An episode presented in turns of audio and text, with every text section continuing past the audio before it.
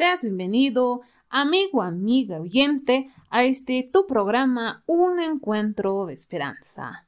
Tu servidora Fanny estará acompañándolos durante esta transmisión y pues te invitamos hoy a que puedas dejar tus pedidos de oración en los comentarios ahí abajo para que nosotros también podamos orar por cada aflicción que cada mi hermano, mi amigo, mi amigo oyente que está escuchándonos a nosotros. Pues hoy para iniciar vamos a iniciar con una ofrenda musical que nos, nos, estarán acompañando son nuestros invitados especiales, el coro Adventista Viacha. Es por ello que vamos a darle esa gran bienvenida a nuestros amigos para que puedan ofrecernos y darnos, deleitarnos con esas melodiosas voces.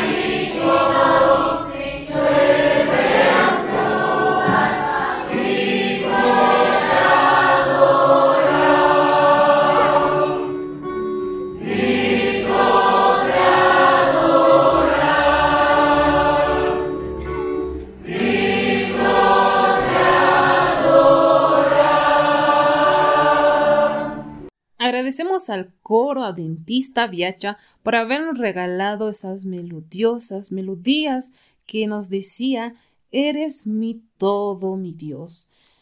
Qué hermosas letras que nos decía, ¿verdad? Eres la perla de valor. Eres esa persona que nos da amor y nos da tanto cariño. Mi amigo, mi amigo oyente, hoy el tema se va a tratar de algo muy interesante pues debemos recordar que cuando Adán y Eva estaban y fueron creados allá en el Edén, pues ellos tenían una conexión y vivían armoniosamente en comunión con nuestro Dios. Tenían esa conexión, ese lazo de padre a hijo. Y era tan fuerte que ellos no podían romper esa conexión porque hablaban en todo momento con Él. Pero aquella conexión aquella relación que tenían se rompió gracias a la desobediencia que ellos tuvieron, pues porque debemos recordar que Satanás tentó a Eva para que luego Eva pueda tentar también a Adán y así ambos quedar fuera del Edén. Pues, ¿por qué nosotros siempre surge esa pregunta? ¿Por qué entonces Dios ha creado a la humanidad si Él sabía qué es lo que iba a suceder?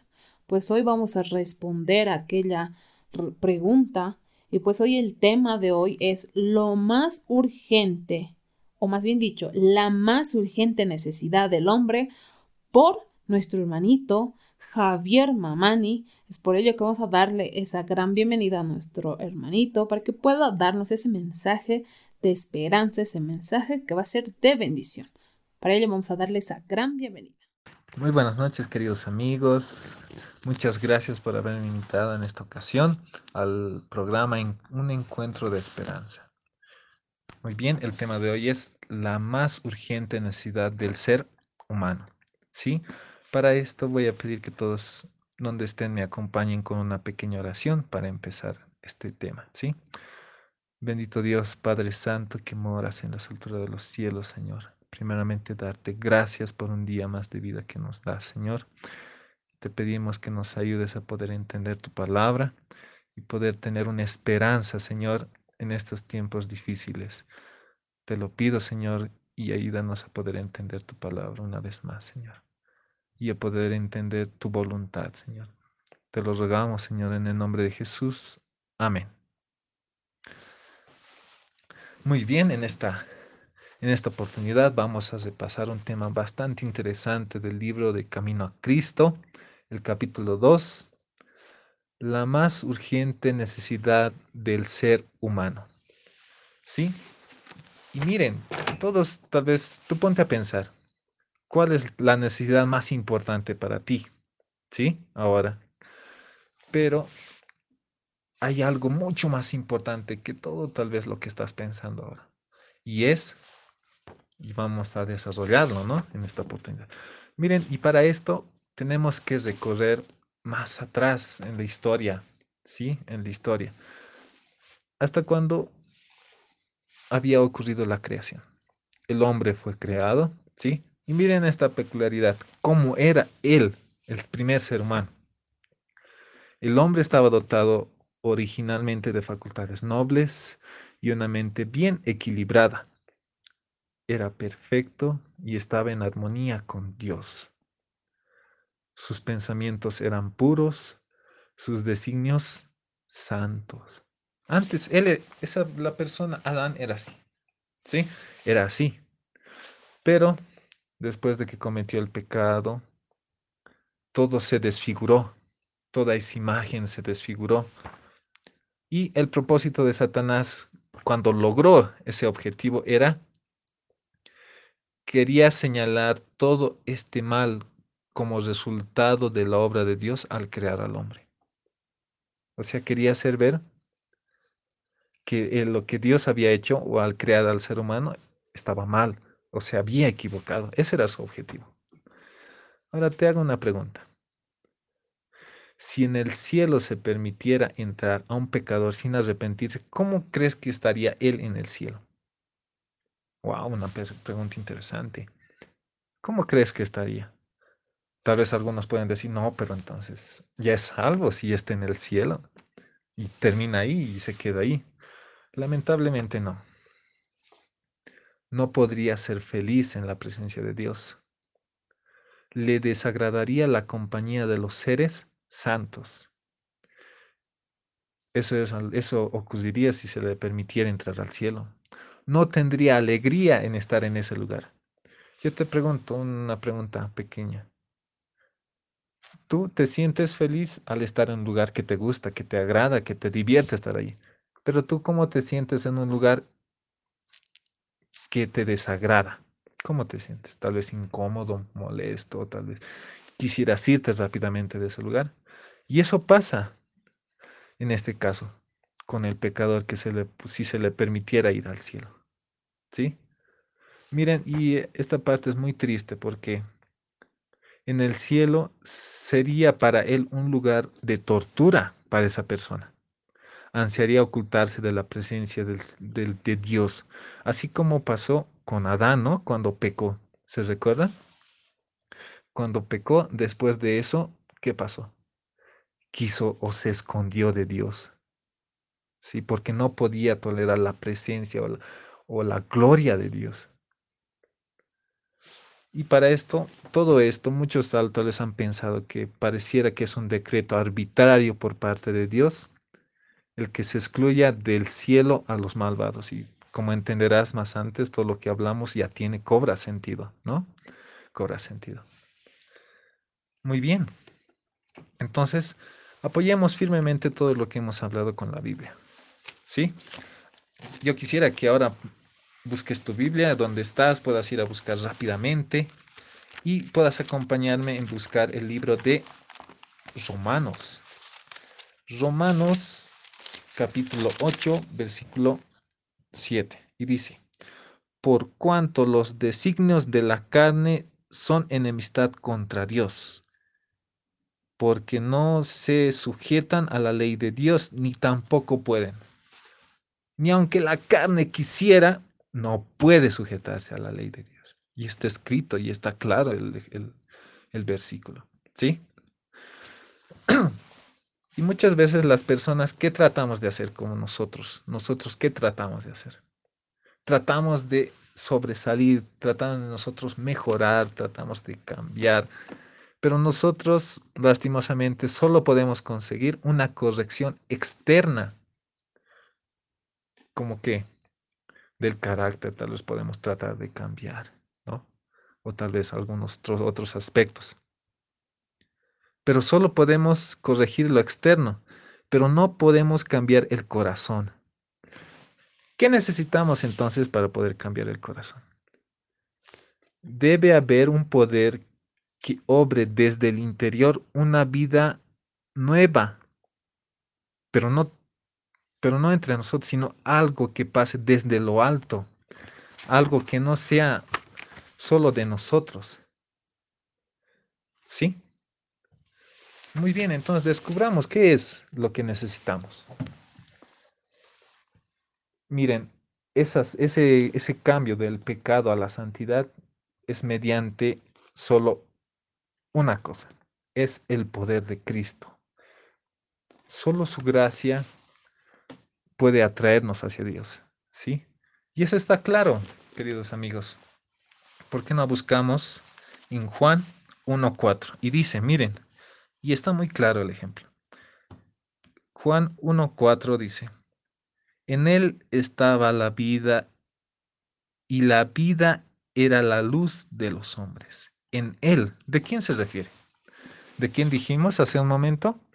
De Cristo. ¿Sí? Sigamos leyendo entonces Hechos 4.12. Sí, ahí donde estás con tu Biblia, busquemos, por favor. Hechos, Hechos 4, perdón, Hechos 4, versículo 12. Y miren lo que dice, y esto está bastante también claro. Y en ningún otro hay salvación, porque no hay otro nombre bajo el cielo dado por los hombres en quien podamos ser salvos. ¿Sí? Entonces, de lo que decíamos, nosotros solo podemos cambiar el exterior, pero ahora Gracias a quién podemos ser salvos?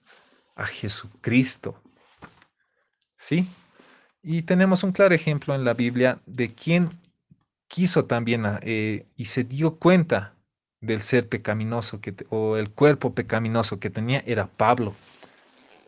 Sí, era Pablo. Y miren lo que decía, pero yo soy carnal, vendido al pecado. ¿Saben? Él ansiaba la pureza, la justicia que no podía alcanzar por sí mismo. Wow.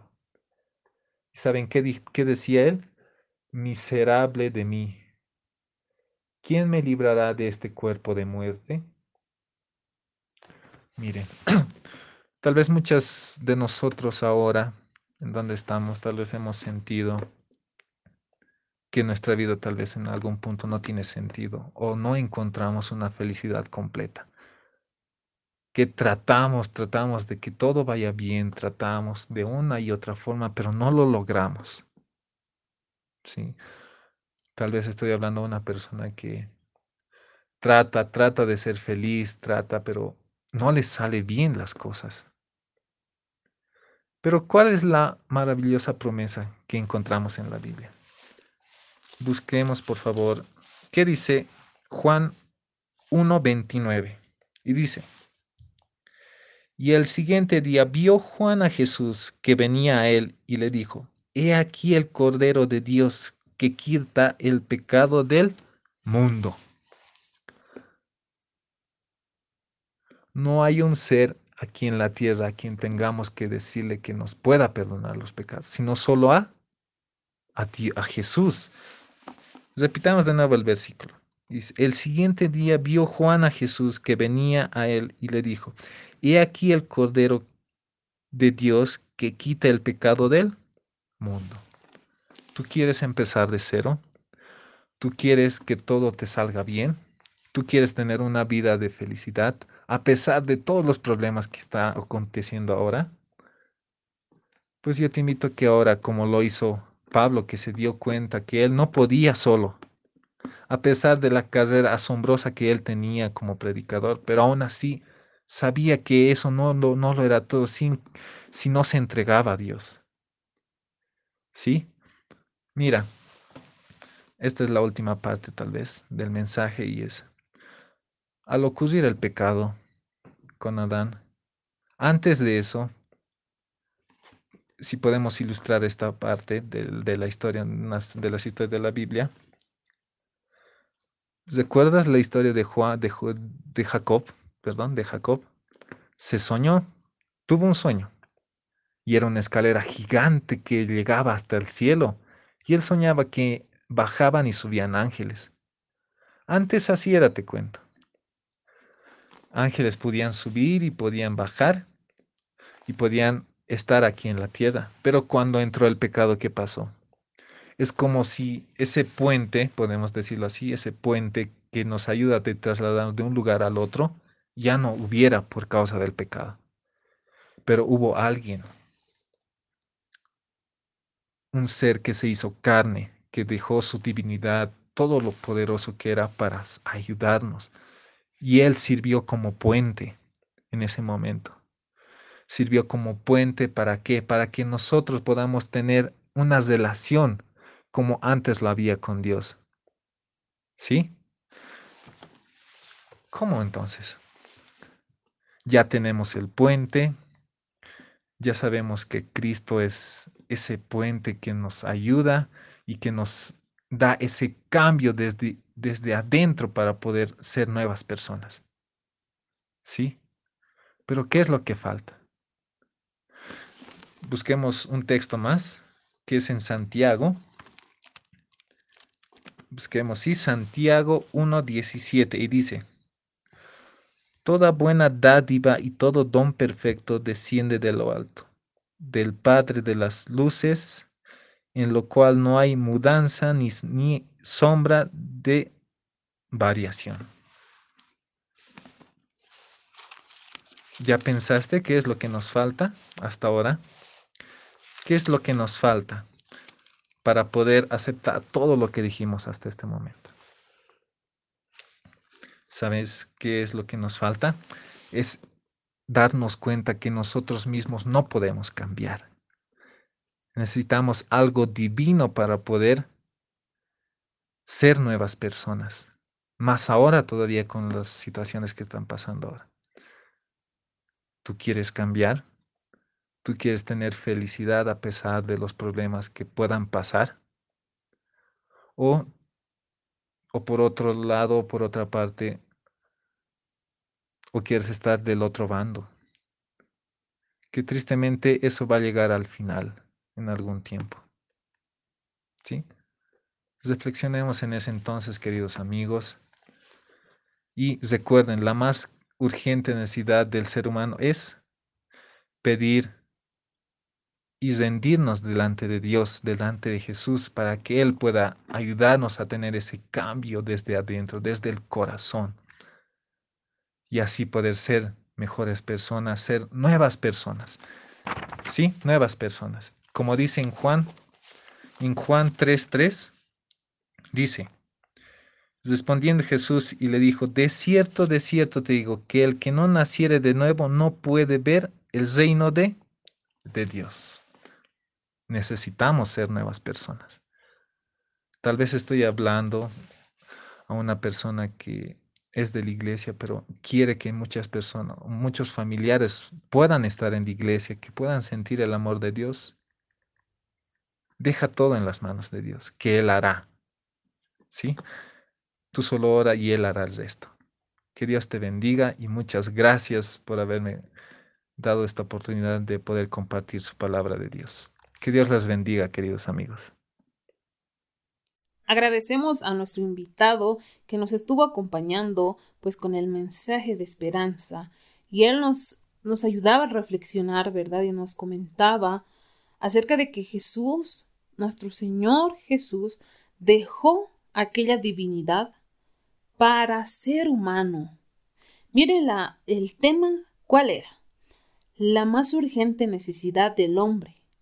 ¿Cuál será la más grande necesidad de la humanidad? Tú, mi amigo, mi amigo oyente, siempre queremos nosotros ser felices y que alguien nos ame.